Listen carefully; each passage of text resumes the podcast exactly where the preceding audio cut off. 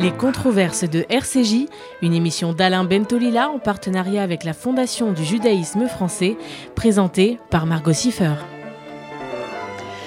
Bonjour à toutes, bonjour à tous, bienvenue dans ce nouveau numéro des controverses de RCJ. Bonjour Alain Bentolila. Bonjour Margot, ravi de vous rencontrer et surtout ravi d'accueillir euh, un, ami et, quelqu'un que je, que je considère comme euh, ayant fait une œuvre très utile dans l'éducation et ça ne court pas les rues. Euh, donc François Bayrou, euh, merci d'être là, vraiment. Merci à vous de m'avoir invité. Soyez le bienvenu François Bayrou. Je le rappelle, vous avez été euh, ministre de l'Éducation de 1993 à 1997 et ministre de la Justice en 2017. Vous, avez aussi, vous êtes aussi maire de Pau depuis 2014, président du MoDem et haut commissaire au plan depuis 2020. Et on va parler avec vous deux dans ces controverses de la refondation de l'école. Donc on va commencer, si vous le voulez bien, par le classement euh, PISA. Alors PISA, on en a déjà parlé dans une précédente euh, émission. Je vais rappeler pour nos auditeurs, donc Programme international pour le suivi des acquis des élèves. Vous aviez François Bayrou comme projet de faire entrer l'école française dans les dix premières de ce classement. Or en 2019, on a appris que la France était euh, située à la 23e position, donc plutôt dans la deuxième moitié de ce classement. Comment est-ce qu'on explique un tel score et à quel niveau finalement le système scolaire français échoue-t-il? Plutôt à la fin de la deuxième partie. Hmm. Euh, les classements internationaux qui se succèdent, et quelle que soit l'approche, révèlent des faiblesses euh, très lourdes du système éducatif français. Alors je ne dis pas que tout soit parfait dans les classements internationaux. Euh, je pense qu'il faut réfléchir à la manière dont ils sont construits, et je pense même qu'il faut les préparer. Il faut préparer les épreuves. Parce que je connais bien d'autres pays qui les préparent, qui sont mieux classés que nous. Alors il y a au sein de l'éducation nationale une controverse depuis longtemps avec euh, les instances, je les ai moi-même créées, donc euh, j'ai une petite idée, les instances qui sont chargées de l'évaluation. Ils disent, mais en réalité, si on prépare, ça n'est plus honnête. Mais il ne s'agit pas de préparer les épreuves en tant que telles. Il s'agit de faire la liste des compétences requises. Et les compétences requises, elles tournent beaucoup autour de la lecture et de la langue. Et Alain Batolila et moi, nous avons très souvent dans notre vie parlé de ce sujet. Euh, et euh, simplement s'assurer que ces compétences sont acquises. Euh, et réfléchir aux raisons pour lesquelles elles ne le sont pas et pour lesquels, d'une certaine manière, on a en effet accepté une école qui est une école euh, qui, pour l'instant, ne, ne, remplit pas cette obligation. Euh, et ne remplit pas cette obligation, parfois on a l'impression de plus en plus gravement.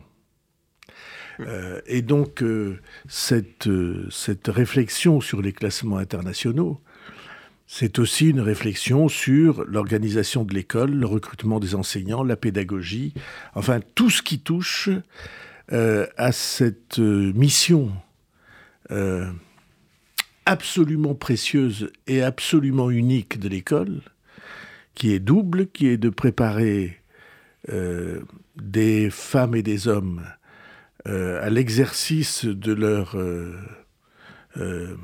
compétences de leur créativité, de leur compréhension du monde dans lequel ils vivent, de leur faculté d'échanger avec euh, nos contemporains, avec euh, leurs proches, leurs amis dans le monde professionnel.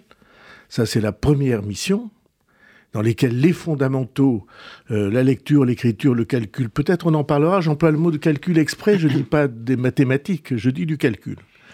Euh, j'allais presque dire de l'arithmétique, mhm. euh, de l'histoire euh, pour se repérer dans le temps, de la géographie pour se repérer dans l'espace, et puis un certain nombre d'acquis culturels qui font notre civilisation. Tout ça est assez simple à définir. C'est la première mission de l'école, elle doit transmettre ces fondamentaux là. Et la deuxième mission de l'école, elle doit autant que possible je ne veux pas dire former, mais permettre l'éclosion d'esprit critique. C'est-à-dire que euh, une femme, un homme, un, citoyen au féminin ou au masculin, euh, tous les deux ont la mission de comprendre leur temps et de s'armer pour pouvoir éventuellement peser sur l'avenir de leur époque, de leur société. Et ça commence par juger. Hein, euh, esprit critique, ça ne veut pas dire esprit de critique, ça veut dire esprit capable de juger. Les deux missions de l'école. Et ces deux missions-là, elles sont euh, aujourd'hui euh, largement interrogées, pour ne pas dire mises en cause, pour ne pas dire ciblées, parce que nous n'avons pas réussi à trouver la clé nous n'avons pas réussi, euh, en particulier ces, ces 20 dernières années, à trouver la clé. Mais tu, tu vois, on, ne va pas faire tutoie dans la vie, donc on tutoie là. Mais euh, quand François Bayrou euh, pose ces deux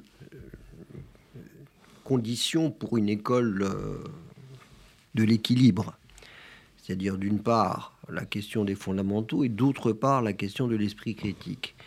Euh, il, dit quelque chose d'absolument essentiel. Pardon de dire ça, mais je, pense que c'est essentiel. C'est essentiel pourquoi? Parce qu'on ne peut pas considérer l'école uniquement comme le grand entonnoir. C'est-à-dire là où on va, si tu veux, mettre des connaissances les unes après les autres, etc. Et vérifier simplement que ces connaissances qui ont été mises dans l'entonnoir sont bien descendues et qu'elles sont encore là deux ans ou trois ans après. Ce qui est rarement le cas d'ailleurs.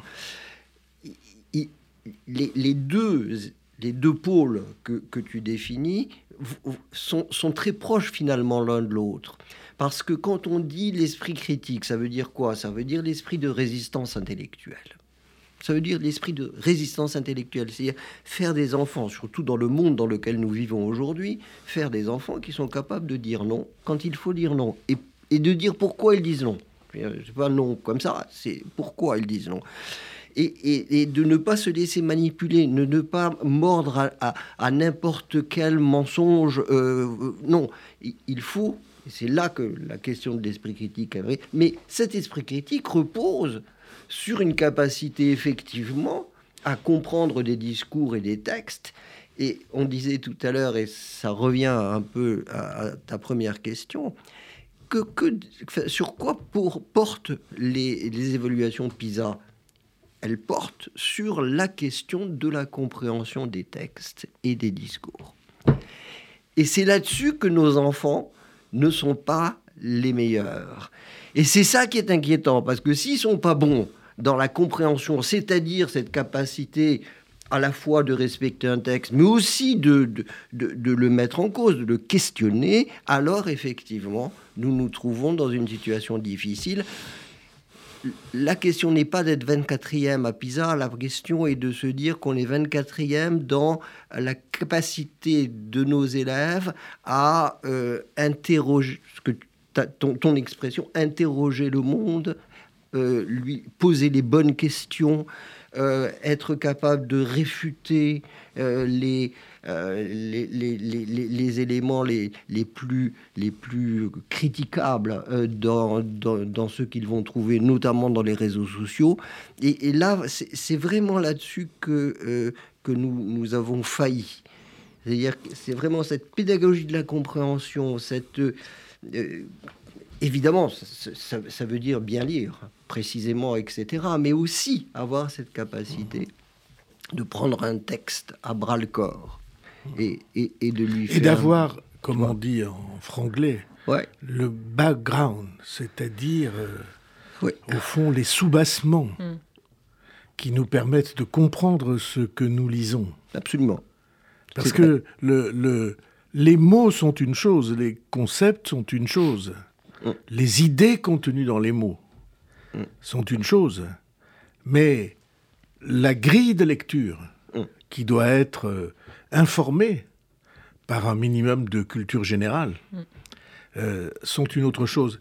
Dans ce que tu décris, Alain, il y a, y a, une tragédie.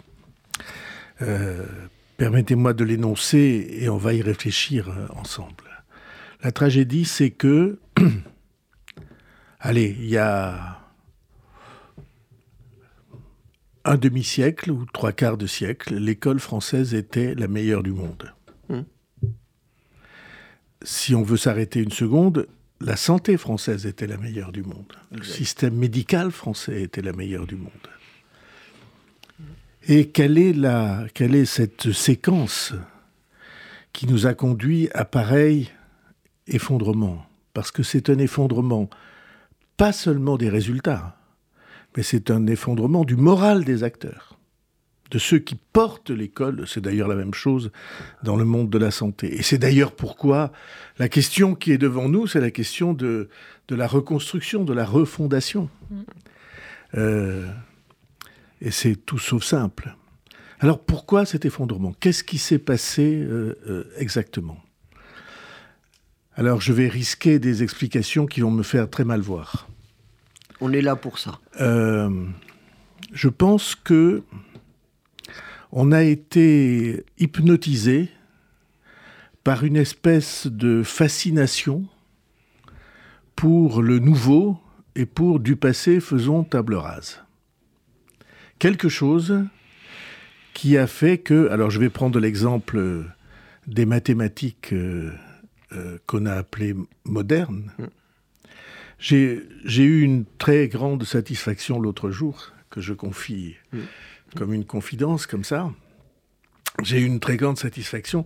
Euh, Alain sait que, du point de vue de, des mathématiques, j'ai beaucoup bataillé pour dire mais ces concepts sont trop abstraits et, le et, l'intelligence d'un enfant n'est pas une intelligence abstraite. Mhm. C'est d'ailleurs pourquoi euh, nous avions construit euh, euh, une démarche qui s'appelle la main à la pâte avec le, le, prix Nobel Georges Charpak, parce que c'est du concret. Et j'ai beaucoup bataillé sur ce sujet et je me suis fait très mal voir, considéré comme rétrograde, conservateur, réactionnaire, tout ce que vous voulez. Et j'étais l'autre jour, dans le cadre de mes fonctions au plan que vous avez eu la gentillesse de rappeler, j'étais à l'Académie des sciences. Et il y avait là les, plus extraordinaires mathématiciens de notre temps. Et ils ont dit, mais il y a eu là une rupture dont nous payons le prix tous les jours. Alors, euh, euh, avoir raison 30 ans après, je ne suis pas sûr que ce soit une satisfaction formidable, parce qu'on préférerait avoir Mais raison, tu as raison contemporainement. Au tu étais ministre. Absolument. tu avais, euh, je te dis, la, main à la, pâte avec Georges Charpak, c'est là que nous l'avons créé. Voilà. Yves Quéré, Charpak. mais, mais tu vois bien. Bien sûr, nous l'avons créé. Bien sûr, il y a des expériences formidables. Mais ça n'est pas le lot commun des classes. Ah non, bien sûr que non. Et, là, on a comme euh, un début de début d'ombre, de commencement, de clé pour comprendre les événements. Mais tu sais, euh, pour, enfin, on peut, malgré les efforts, et, alors que tu avais ouvert la voie à, à cette question qui était, alors, la main à la pâte, c'est je, je, je, je, vous raconte juste pour, pour, pour, que nos téléspectateurs, euh, téléspectateurs, auditeurs, auditeurs. pardon, excusez-moi, mais c'est pour ceux qui regardent le podcast, évidemment. Et pour qu'ils comprennent ce que ce que c'est que la main à la pâte. Hein, la main à la pâte, je prends un exemple, hein, entre mille, mais un exemple. Euh, une classe d'école maternelle, un, un, jour de soleil. Euh, la maîtresse amène ses élèves dans la cour elle pose une petite fille au milieu de la cour, on marque d'une croix là où elle est. Bon, très bien, ok. Et puis, euh, on, regarde l'ombre qui, est, portée au sol. Il est 9h du matin. Et de 9h, 10h, 11h, midi, 1h, 2h, on, retrace l'ombre à chaque fois de euh, projetée par euh, le soleil, sur, enfin, cachée par cette petite fille. Et à un moment donné, la maîtresse dit à ses enfants une chose très simple. Elle leur dit Qu'est-ce que vous avez là, mes enfants? De quoi s'agit-il quand vous regardez? Et donc les enfants disent comme un seul c'est une fleur. La maîtresse leur dit, mais enfin, mes enfants, je vous ai jamais demandé de, de, de dessiner une fleur. Non, maîtresse, c'est vrai, mais regarde, tu vois bien que c'est une fleur. Tu vois bien, tu vois bien l'évidence. Et elle les pousse, et elle les pousse, et elle les pousse. C'est ça, la main à la patte, c'est ça. C'est pousser, pousser, non, pour, pour dépasser l'œil et penser et, interpréter ce que l'on voit. À ne pas se contenter simplement de, de voir et de dire, mais de euh, d'interpréter. Et à un moment donné, une petite fille timidement dit Maîtresse, je crois que ça a tourné. Mhm. Maîtresse. C'est le moment euh, divin, magique, hein, où un enfant, tout d'un coup, euh, s'élève. Et, cet enfant s'élève. La malapate, c'est l'élévation. C'était ça la vraie question. Pourquoi est-ce qu'on ne l'a pas euh, promu? Parce que dans l'esprit d'un certain nombre de gens, ça n'était pas assez, ce que tu as dit, abstrait et théorique. Ça ramenait les enfants sur quelque chose qui était trop terre à terre. Trop terre à terre. Et ça explique aussi que ces gens-là n'ont pas grand-chose à faire des enfants, j'allais dire normaux du tout venant, et que la seule chose qui les intéresse, c'est les enfants particulièrement doués, et c'est pour cela qu'ils font les mathématiques. Pour eux, les mathématiques sont un outil de sélection. Cher Alain, euh, voilà. c'est une vision, celle que tu viens d'exprimer, très optimiste de ah, oui, Oui, oui, oui. Moi, je pense que que la maîtrise de ces mécanismes, de ces pratiques a été perdue. Oui. Euh, je, je, prends un exemple. Euh, on parle aujourd'hui tous les jours de milliards d'euros. Hmm. Qui sait ce qu'est un milliard? Si je devais parier, je dirais il n'y a pas 25% des Français qui savent ce que c'est un milliard. Hmm. Qu'est-ce qui est plus grand? 3 milliards ou 321 millions 500 000 Je suis pas sûr que tout le monde euh, ait la bonne réponse. Sûr? Euh, je suis pas sûr que une grande, un grand pourcentage de la population sache ce qu'est un hectare combien de mètres carrés dans un hectare? Hmm. euh, Combien euh, de millions dans un milliard? Si nous, euh, cette, idée du calcul mental, je, hmm. je, prétends souvent pour rigoler que, que je suis le créateur, le président et le seul adhérent de l'Association française pour le retour du calcul mental. Si tout le monde avait eu à l'esprit ce qu'est l'ordre de grandeur d'un milliard, Qu'est-ce qu'on peut acheter avec un million Qu'est-ce qu'on peut acheter avec un milliard euh, euh, Si tout le monde avait eu ça, on n'aurait pas laissé faire l'endettement du pays comme on l'a laissé faire, ce qui a été un des grands combats de, ma, mon engagement politique. Euh, il y a un lien extrêmement étroit entre la culture générale à base des fondamentaux les plus simples et l'esprit civique. Par exemple, on parle beaucoup d'énergie aujourd'hui. Qui connaît, alors ça c'est un peu plus subtil, je reconnais, qui connaît la différence entre un watt et un wattheure? Entre un kilowatt et un kilowattheure. Et je vois à votre regard perplexe que ma question n'est pas totalement déplacée. Je vous laisse continuer. Euh, qui connaît qui, qui, Où sont les bases? Or, ce sont les bases qui permettent le, la compréhension, l'engagement dans le monde, la capacité de lire un papier, et donc... Et donc la citoyenneté. L'esprit civique. L'esprit civique, absolument. Et, juste pour revenir aux, mathématiques qui ont été supprimées quand même en 2019 dans les filières générales au lycée et qui vont être réinstaurées l'an prochain, qu'est-ce que vous avez pensé euh, de cette suppression? Il y, a, beaucoup de personnes qui se sont élevées contre ça. Qu'en avez-vous pensé? J'aime pas dire du mal des gens. Euh, euh, j'ai j'étais euh, tout à fait enthousiaste des, des, deux premières années de Jean-Michel Blanquer, ministre de l'Éducation. Ah, moi aussi. Euh, et j'ai été beaucoup moins enthousiaste par la suite. J'ai essayé de le lui dire, c'est délicat à dire. comme si il y avait des groupes de pression internes au ministère qui tout d'un coup s'était saisi euh, ou était entré dans les méandres disponibles pour euh, reprendre une partie de leur influence ou de leur pouvoir. Mm-hmm. Mais c'est des choses euh, extraordinaires. Je connais un certain nombre de jeunes agrégés. brillants, capables,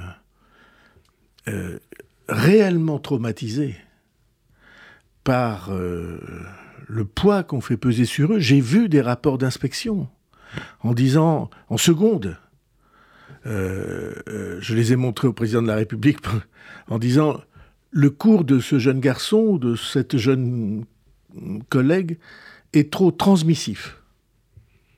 Est trop transmissif. Écrit dans le rapport. C'est-à-dire, en fait, trop limpide. Ben voilà, il communiquait quelque chose. Voilà avec l'idée que euh, c'est le rôle de l'enseignant doit être plutôt de révéler ce que les élèves savent déjà. Je ne dis pas qu'il n'y ait pas un parcours pédagogique là-dedans, bien sûr, mais grosso modo, euh, quand vous avez enseigné le, les premières bases de la syntaxe latine ou, le, ou la fontaine ou, euh, ou, quelques vers de racine ou, ou le nom des étoiles bah, euh, Par exemple. Heureusement que vous êtes transmissif. Évidemment. Chacun d'entre nous, quand il parle à ses enfants pour leur révéler quelque chose qu'ils ne connaissent pas, heureusement qu'il est transmissif. Euh, ce que je dis, c'est document à l'appui. Et qu'est-ce que ça veut dire? On, passe à, à, une autre partie de ce diagnostic. Ça signifie que l'idée que le prof est en réalité le, le maître dans sa classe, qu'on le jugera sur les résultats et pas sur les a priori. Cette idée a disparu. J'espère qu'elle va revenir maintenant parce que euh, le, président de la République euh, euh, s'est exprimé encore hier pour dire liberté pédagogique. Vous êtes favorable à plus de liberté pédagogique pour les professeurs? Je suis favorable à plus de liberté pédagogique avec la vérification que les objectifs fixés sont atteints. Parce qu'il y a mille manières d'enseigner. Et si euh, on jugeait l'enseignement à ses fruits, qu'est-ce qui, euh, est intéressant? Eh bien, c'est que le, petit garçon, la petite fille, euh, la jeune fille, le jeune garçon, ait la maîtrise d'un certain nombre de choses. Par exemple, tout bêtement, de l'orthographe. Je sais bien que l'orthographe, on disait autrefois, Alain se souviendra, quand nous étions enfants, on disait c'est la science des ânes. Il y avait, il y avait Je vous assure que quand vous voyez un rapport écrit, alors euh, euh, aujourd'hui, grâce à l'ordinateur, on corrige des fautes, mais c'est pas ça qui est intéressant. Ce qui est intéressant, c'est que l'esprit et la main soient capables tout seuls d'arriver à une correction de l'expression écrite. Je peux te donner un exemple qui va, qui va te, ravir. La mort de l'homme que j'ai toujours espéré, euh, ou que j'ai toujours aimé. La question est de savoir si tu mets un E à la fin du participe passé ou pas. Mhm. Si tu mets un E, c'est la mort. Si tu mets un, pas de E, c'est l'homme on voit bien ici que l'orthographe n'est pas la science des ânes. C'est au contraire. La capacité de compréhension. La capacité de compréhension, euh, la, capacité de l'esprit, en fait, de se, de se, de, se, poser, de s'appuyer sur un certain nombre de règles formelles. Et il faut qu'elles le soient, ces règles formelles. Autrement, nous ne pourrions pas communiquer et, et qu'elle elle distingue de façon formidable des choses qui, sans cela, seraient confuses.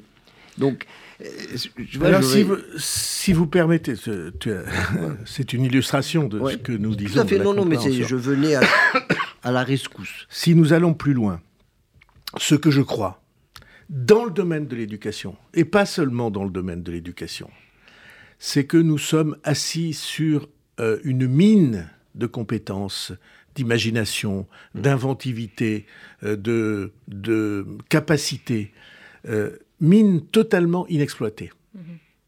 Euh, je dis ça très souvent.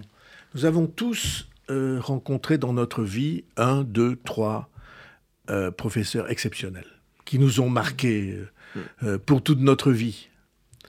J'ai des visages devant les yeux quand je dis ça, et vous aussi, naturellement.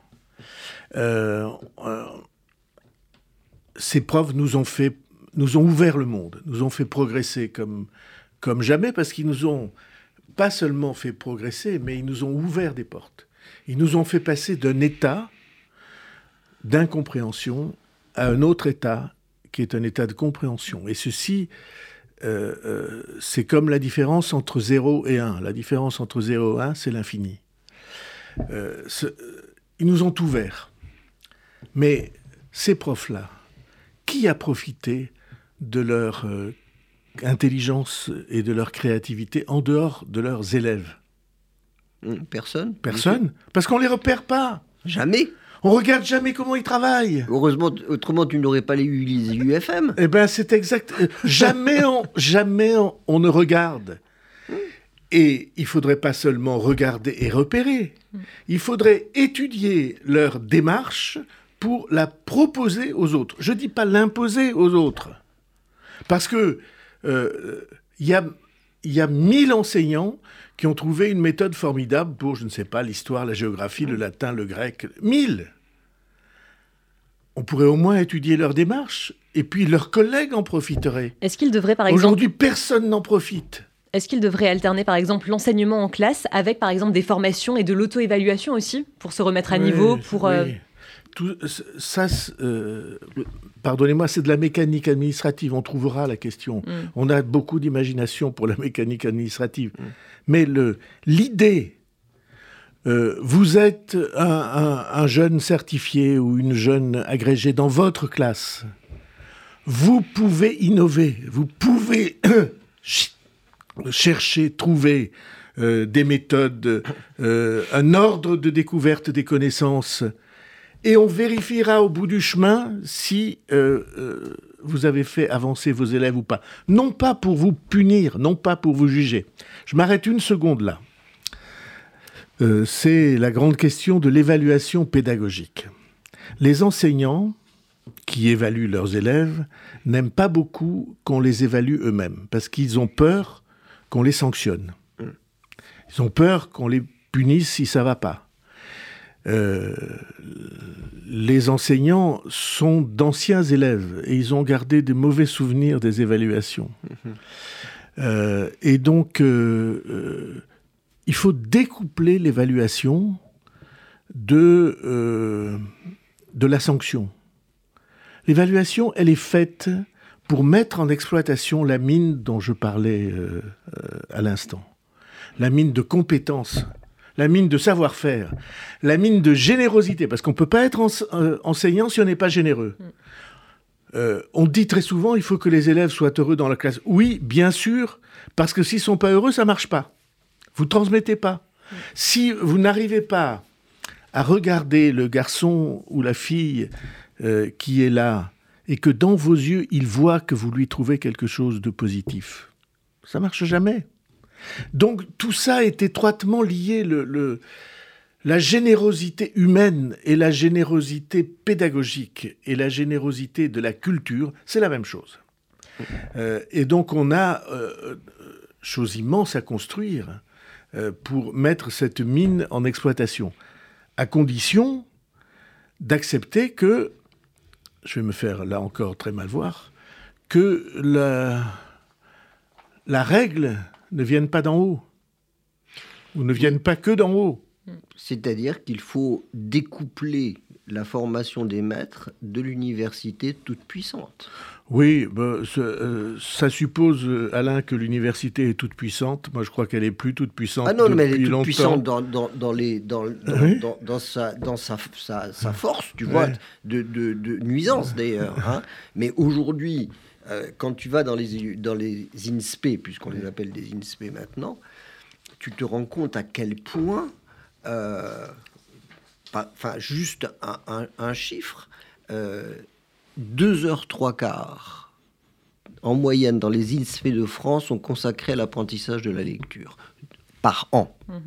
2 mhm. heures 3 quarts. Oui, ben voilà. Bon, euh, pourquoi Parce que l'universitaire qui arrive, si tu veux, dans l'INSPE, il vient de faire une thèse sur le roman policier du XVIIIe siècle. Il arrive et il dit au directeur de l'INSPE, cher monsieur, moi, voilà ma spécialité. Le directeur, oui, mais j'ai peut-être besoin de... Ah, ah. J'ai ma thèse, je viens d'être nommé, je suis maître de conférence. Donc ce que vous dites, c'est que les universitaires ont trop de poids aujourd'hui dans ah la bah, fabrication des programmes et qu'il faudrait laisser les, ce, enseignants. Ce, à quoi appelait euh, François Bayrou, qui est d'aller chercher les, les meilleurs talents ça veut dire donner le pouvoir à ceux qui savent, mm. c'est-à-dire qui, ont, été dans les classes. Les universitaires n'ont jamais été dans une classe. Vous voyez, euh, c'est ça la Alain Bintolila, Dieu sait que lui peut en, parler, euh, aborder la question de la transmission de la lecture. Mm. Question centrale. Euh, alors là encore, une satisfaction 30 ans ou 40 ans après. Euh, je viens de voir une étude sortir extrêmement sévère pour l'approche globale de la lecture. Mm. Parce que, alors devant Alain Batolila, je m'exprime mm. avec euh, tout à fait prudence, il se trouve que la, graphie en France, la graphie de langue française, n'est pas une graphie idéogrammatique comme la Chine ou le Japon, c'est une graphie d'abord phonogrammatique. Ça veut dire, d'abord on écrit des sons. Et si vous passez par une idée de approche globale de la lecture, euh, alors, comme je pense à, un petit garçon, il avait écrit soulier, il lisait chaussures. Euh, ou le contraire plutôt. C'était, il y avait écrit chaussures, il lisait. Pareil, mais c'est parce qu'il voyait. Et, quand il verra train et locomotive, euh, évidemment. Il voyait un signe qui était euh, un son. j'ai beaucoup bataillé sur ce sujet, maladroitement sans doute, dans ces années déjà lointaines. Et tout le monde me disait, mais il n'y a plus de lecture globale. Alors j'ai fait venir les 200 manuels, il y en avait un peu plus de 200, disponibles euh, en vente libre. Et sauf un que tout le monde connaît, parce que tous les parents euh, mm. s'en servent pour leurs propres enfants. Boucher. la méthode Boucher. sauf un, ils étaient tous d'approche globale. Mm-hmm. Je dis pas uniquement globale, d'approche globale. Mixte. Or, cette semaine est sortie une étude que tu as dû lire, moi j'ai pas lu de près, qui dit mais c'est une catastrophe. Et ça fait 50 ans que, euh, que euh, on a imposé à des générations d'enseignants non pas de partir de leur propre euh, créativité pour transmettre, mais de partir de ce qu'on leur imposait comme devant être la loi et les prophètes. Euh, dans cette maison. tu peux. L'expression a du sens et je peux l'employer. Euh, et donc, euh, et donc voilà. Alors, tragédie. Ouais. Pourquoi je dis ça? Et pour moi, c'est très important. Parce que ce qu'on oublie toujours en France, les conséquences ont des causes.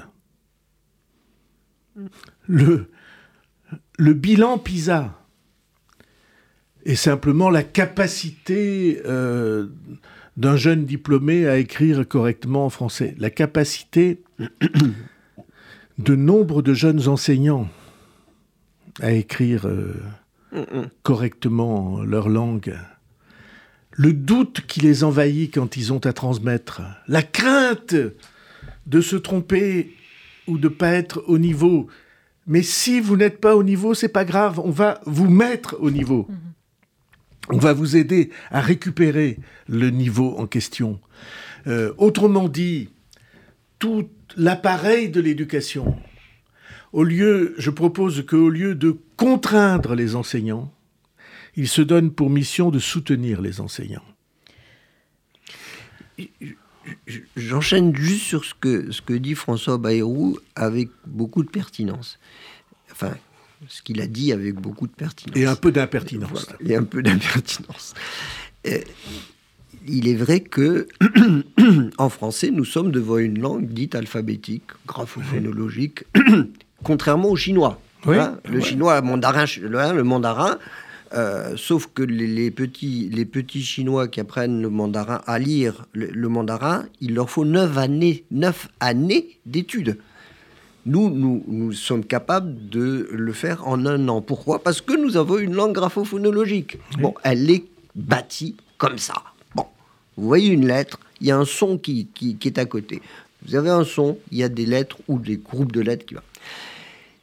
donc, il faut rappeler sans arrêt que la base, le fondement même de l'apprentissage de la lecture, c'est l'apprentissage des correspondances entre les lettres et les sons, la combinaison. Mais la question que je pose, est-ce que ça suffit? Et là, je réponds non. Il ne suffit pas d'être un très bon déchiffreur pour être un vrai compreneur, c'est-à-dire un enfant capable, ce que tu appelais tout à l'heure de tes voeux, c'est-à-dire capable de prendre un texte à bras le corps et de le comprendre en le questionnant, etc. Il faut considérer que l'apprentissage de la lecture se fonde sur la bonne maîtrise des graphèmes et des phonèmes, mais il faut aussi dire que on doit nécessairement accompagner les enfants jusqu'au collège vers la compréhension des textes et dans, dans, leurs différentes acceptions, c'est-à-dire on lit pas un texte de mathématiques comme on lit un, un, conte merveilleux, etc. Tu as, tu as dix mille fois raison. C'est ça la... Voilà. Mais il faut ajouter que l'étape 1... Mais est, est indispensable. Et vital. Vital, oui, mais il n'y a pas d'étape 2 sans si étape 1. Si pas à l'aise dans l'étape 1... on est d'accord. Oui. Et donc là, le temps scolaire, il n'y a pas assez de temps scolaire qui est consacré justement à cet apprentissage de, la lecture et de l'écriture. Je pense que souvent on veut aller trop vite. Oui, bien sûr. Et, et, et en particulier, je, euh, moi je suis très frappé par ça, qui, qui ai eu la passion toute ma vie. Vous entrez dans une classe, euh, je sais pas quoi, de, de, de CM1. Vous faites lire un texte euh, en lecture vocale, tout fort, comme on dit, à des élèves. Vous savez déjà qui fera des études supérieures et qui n'en fera pas. Au CM1. Et peut-être on peut remonter encore euh, avant. Euh, moi, j'ai envie de lancer euh, une expérience pour accompagner des enseignants qui seraient intéressés par le plaisir de la lecture à voix haute avec leurs élèves. Ah, à haute voix. La lecture qu'on partage par la voix. Je suis persuadé qu'on peut faire des progrès formidables. Je suis persuadé. Euh, je, je, rencontrais récemment des parents qui ont, euh, qui ont un enfant euh, un peu handicapé. la lecture à voix haute a libéré cet enfant. Parce qu'elle a transformé quelque chose qui était exercice en quelque chose qui est plaisir. Plaisir et don. Et don. Et don. C'est ça qui est extraordinaire dans la lecture à voix haute, c'est un don. Hein, je t'offre. Exactement. Euh, et par ma voix, tu, tu, entres quelque part avec moi. Et, et, et ça, euh, on ne l'a pas dans la lecture silencieuse. Alors la lecture est éminemment silencieuse, bien sûr. Mais ça ne suffit pas. Mm. C'est là que. Euh, enfin, on a tous. Moi, je fais ça quelquefois les soirées d'été avec mes enfants, qui sont grands mm. maintenant, et, et, qui rient parce qu'assez souvent, les textes que je choisis sont pour moi très émouvants, mm. et il m'arrive de pleurer en lisant. Tellement. Tellement c'est l'émotion du texte et de la transmission du texte, de cette euh, générosité, de ce don euh, presque amoureux, là, euh, euh, est tel que, que, ça me serre la gorge. je, voudrais, pardon, je, je voudrais pas oublier... On vous, on vous... Non, non, mais Margot, je voulais simplement euh, poser à, François une question concernant ce, cette désaffection, ce désenchantement de notre jeunesse euh, qui entre dans, la carrière, si j'ose dire, ou qui devrait entrer dans la carrière pour euh, le, métier d'enseignant. Moi, je suis, euh, mais plus qu'inquiet, je suis terrifié de, en, voyant à quel point nous avons un mal fou à intéresser de jeunes esprits à venir enseigner. Pour, alors, il y a des tas de raisons, mais moi, j'aimerais avoir ton, ton, point de vue sur ce, disant mais comment est-ce qu'on en est arrivé là hmm. finalement à ce, ce, désenchantement? C'est un sujet de c'est un sujet de réflexion très important. Je, hors micro, je rappelais tout à l'heure que j'avais écrit il y a plus de 30 ans un livre qui s'appelait La décennie des malappris. Je m'étais trompé, c'était pas la décennie, c'était hmm. le demi-siècle des hmm. malappris. Donc mon mon unité de temps n'était pas la bonne. Et déjà à cette époque, il y avait des affections complètes. Et le, une des thèses de ce livre, c'était nous allons avoir des générations d'enfants de plus en plus nombreuses et de moins en moins d'enseignants. Euh, c'était. Mm. Et aujourd'hui, euh, on y est. Alors, il y a plusieurs choses, je les donne en vrac. D'abord, une chose qu'il ne faut pas oublier, c'est un métier scandaleusement mal payé. D'accord. J'ai, comme j'ai beaucoup d'enfants enseignants, euh, bon sang ne saurait mentir. euh, je, regarde, je leur demande de me dire combien ils gagnent net par mois. Et j'ai euh, des enfants universitaires, maîtres de conférences, doctorats, qui enseignent à l'université depuis plus de dix ans. Feuille de paix 2250 euros par mois. Oui, absolument, c'est ça. C'est tout à fait ça. Et professeur d'université, titulaire de chaire, hmm. dépasse 3000, mais pas de beaucoup. Non. Moi, j'ai fini, j'ai pris ma, ma, retraite à 4500 euros. Oui, et tu étais le sommet, au top du top, le top, du top je, connais, je connais le plafond. De la carrière et de la réputation. Oui, mais internationale. Voilà, mais ça. Ben, je dis pas ça pour te flatter, mais, c'est la vérité. voilà, oui, bien sûr. Et donc, vous voyez, euh, ça c'est un aspect des choses euh, qu'il ne serait pas juste d'oublier. Deuxièmement, il y a une perte de prestige. Il y a une perte de prestige parce que l'enseignant n'est plus considéré comme euh, étant un, un repère dans la société. Il l'a été. Oui, c'est vrai. Euh, pas si longtemps. L'instituteur dans un village des Pyrénées, mm. euh, lisez Marcel Pagnol, hein, mm. qui est un génie hein, mm. entre nous, un classique. Euh, lisez Marcel Pagnol et vous allez voir ce qu'était l'instituteur du village. Chez nous, en plus, souvent, il était secrétaire de mairie en plus pour arrondir ses fins de mois, mmh. et ça lui donnait la double légitimité, la légitimité du savoir, la légitimité euh, euh, administrative, mmh. euh, du, du, prestige de celui qui peut aider et qui signe les certificats au nom du maire. donc perte de prestige qui vient de ce que il y a des remises en cause très profondes euh, dans les familles mm-hmm. des enseignants. Alain se souviendra que quand j'étais ministre, on avait fait une étude pour euh, euh, essayer de déterminer quels étaient pour les élèves les facteurs de succès. Est-ce que c'était le niveau social ou économique de la famille? Est-ce que c'était le niveau culturel? Eh bien, le, le facteur principal de succès, c'était l'image de l'école à la maison. Si l'école était considérée à la maison, et je suis de ceux qui savent ce qu'ils disent quand ils disent ça, parce que c'est mon histoire. Euh, et peut-être la tienne, Alain. Exactement la même, oui. Voilà. Euh, si l'école est à la maison respectée, si le maître est considéré à la maison comme légitime dans sa classe et pas comme devant être discuté, pas comme devant être remis en cause, pas euh, euh, il est nul. Hmm. la phrase de il est nul des parents s'adressant aux enseignants, et parfois on ne sait jamais, ils ont peut-être des raisons, c'est pas ça la question. Cette phrase devrait être bannie. Euh, vous savez, je vais raconter quelque chose qui n'est pas racontable.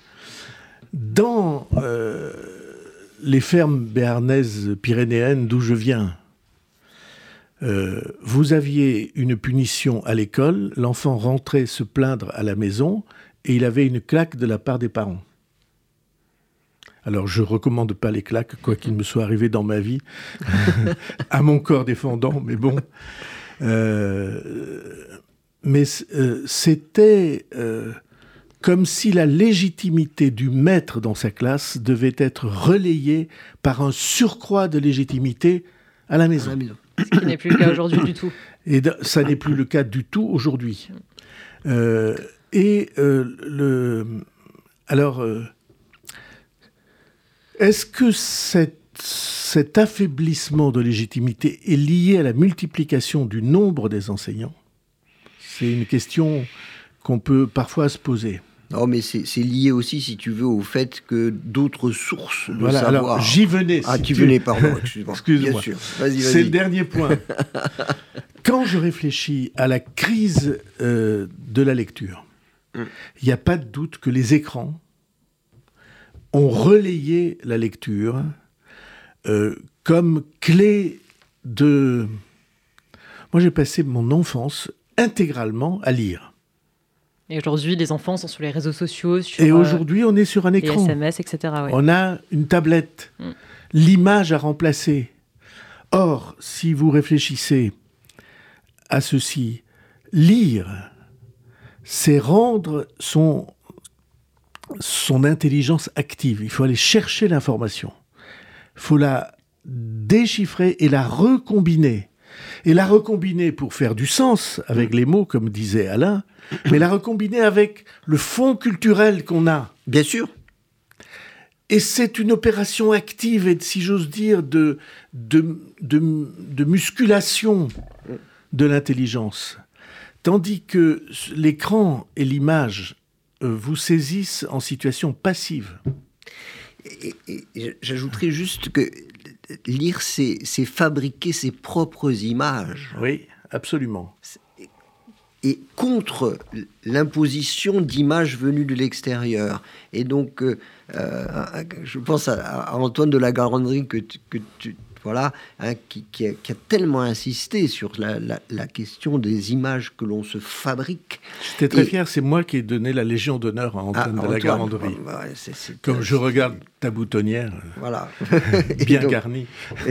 et, ça, c'est le, le cas même, si tu veux, de, c'est la, la, vraie question qui est effectivement, c'est pour ça, par exemple, que je dis souvent aux instituteurs, quand j'ai l'occasion, je leur dis, lorsque vous, vous mettez un enfant en compréhension, évitez de lui balancer des images.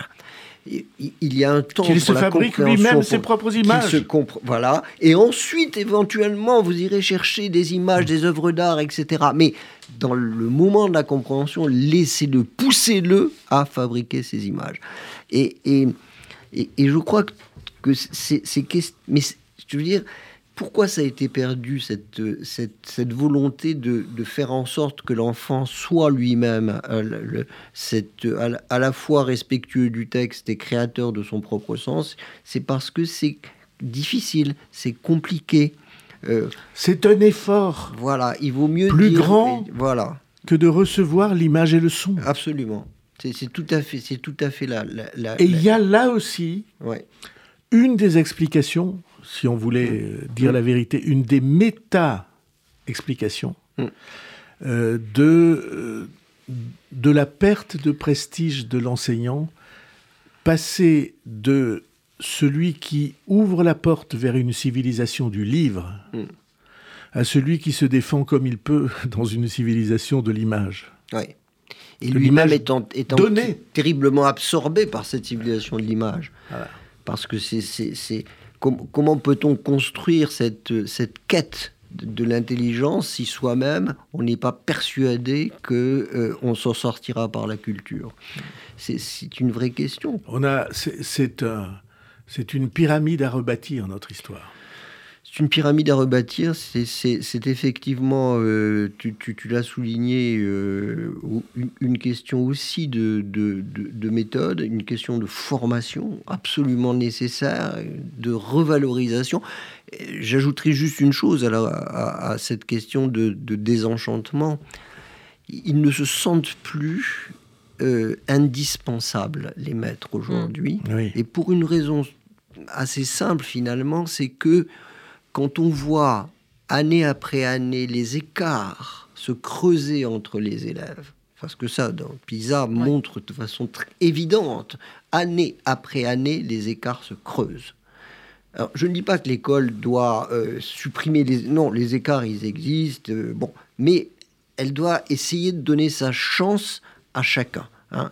Et, ça, elle le fait de moins en moins. Et le maître qui est porteur de, ce, de, cet espoir-là euh, se trouve dans une situation où il dit finalement à quoi je sers? À quoi est-ce que je sers? Quoi que je fasse, de toute façon, ils sortiront de la classe quasiment dans le même état de, de, de, de, d'écartement hein, ou de, de, de, comment dirais-je? Euh, de difficulté qu'ils dans lequel ils étaient quand ils sont rentrés. Et là, c'est vrai qu'il y a, une quelque chose de désespérant. Je voudrais abonder dans le sens euh, d'Alain. Euh, si j'essaie de poser cette question, celle de, de l'ascenseur social, mmh, l'école ascenseur social, mmh. l'école promotion qui donne à chacun la possibilité de se réaliser au mieux et d'échapper euh, aux contraintes de, de, sa naissance, du milieu social, culturel dans lequel mmh. il est né. Euh, Question qui, au passage, obsède le président de la République, à juste titre. Euh, cette affaire d'échapper à l'assignation de résidence. T'es né là, tu resteras là. Euh, quand je me pose cette question, alors je vois très bien une différence. Quand nous étions enfants, le chemin était balisé. On savait que si on réussissait les examens... Euh, euh Certificat du sixième. Sixième, euh, le baccalauréat, et puis euh, les, les études universitaires, et puis les concours. Tous les concours. La poste, c'était un concours. Le, le, tout ça était, et enseignement, c'était un concours, bien sûr, avec, mm. avec ses avec ses grades. Et, quand on obtenait l'agrégation, il y avait en soi quelque chose qui avait changé.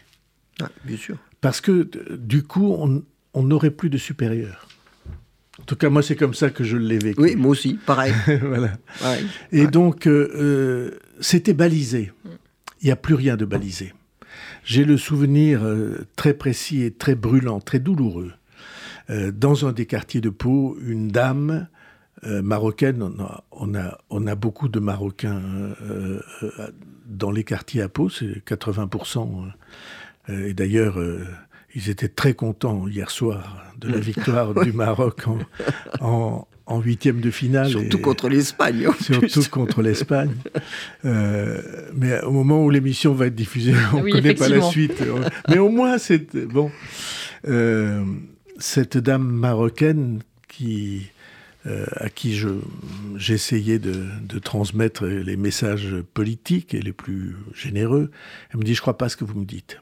Je dis, pourquoi? Me dit, écoutez, j'ai un fils qui est bac plus 10, et pour gagner sa vie, il a été obligé de partir faire la plonge à Londres. À Londres Il a un doctorat de philosophie. Mhm. Euh, et vous comprenez, le, le, la disparition des balises euh, le jour où j'ai eu ma licence, ma mère, qui connaissait pas très bien les, arcanes, elle m'a dit, ben c'est bien, maintenant, tu vas pouvoir enseigner. Parce que licence, c'était likenkia dokendi, la licence, l'autorisation d'enseigner. D'enseigner, euh, et pour elle, c'était ça. Euh, si on avait une licence, on pouvait au moins enseigner. C'était, mm. la porte était ouverte. Alors elle ne savait pas qu'il y avait les concours, et bon, mais elle l'a su très, très vite. Et euh, c'était balisé. Mhm. Vous avez un doctorat, vous n'êtes pas sûr que ça vous ouvre la moindre porte. Et c'est une frustration absolument terrible pour euh, les élèves devenus étudiants, devenus adultes, euh, une frustration, mhm. sentiment d'être pas reconnu, et aussi une perte de légitimité pour les enseignants. Parce qu'ils avaient la clé. T'as plus de clé. Et donc, cette euh, restitution, cette, la réflexion nécessaire pour restituer les balises, euh, une chose très, très importante. Ça veut dire qu'il faut aussi revaloriser la culture. Oui. dire que être cultivé, ça n'est pas honteux, ça n'est pas ridicule. On n'est pas un bouffon parce qu'on est cultivé.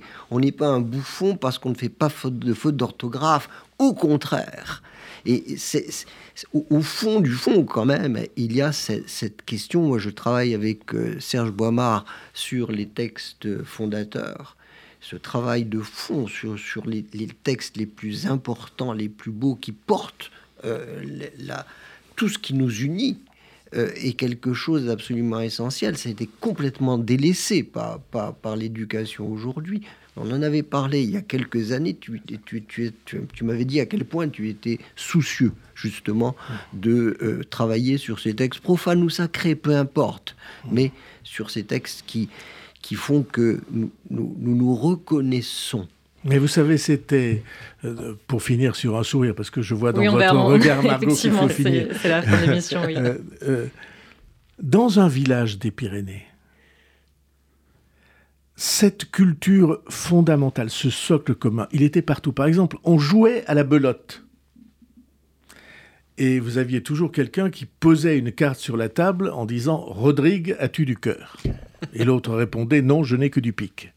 Euh, euh, le Rodrigue, as-tu du cœur? C'était le CID, évidemment. Euh, pour des gens qui parfois n'avaient même pas le certificat d'études, mais c'était comme comme un fond culturel commun qui était un ciment aussi. Alors, euh, aucune raison d'avoir de la nostalgie pour ces temps-là, parce que ce n'était pas des temps faciles pour tout le monde. Et quand vous étiez en bas de l'échelle, j'ai beau dire que c'était balisé, mais si vous ratiez la balise, euh, vous restiez aussi en bas de l'échelle. Euh, quand je dis c'est à reconstruire, c'est pas à retrouver le passé, c'est à trouver dans notre avenir une, une manière de voir le monde, une organisation qui puisse nous rendre les clés que nous avons perdues, ou nous permettre de retrouver des clés pour un univers qui est euh, à construire. Merci beaucoup, François Bayrou, d'avoir été euh, notre invité euh, aujourd'hui. Je le rappelle, vous êtes maire de Pau depuis 2014, président du Modem, haut commissaire au plan depuis 2020, et donc vous avez été ministre de l'Éducation de 93 à 97 et ministre de la Justice en 2017. Merci beaucoup pour toutes ces informations. Merci Alain Mentoïla pour cette émission. Merci Margot, merci d'être là avec nous. Et François, euh, vraiment, j'ai été extrêmement heureux que tu, que tu viennes euh, ici aujourd'hui. Merci. de m'avoir invité.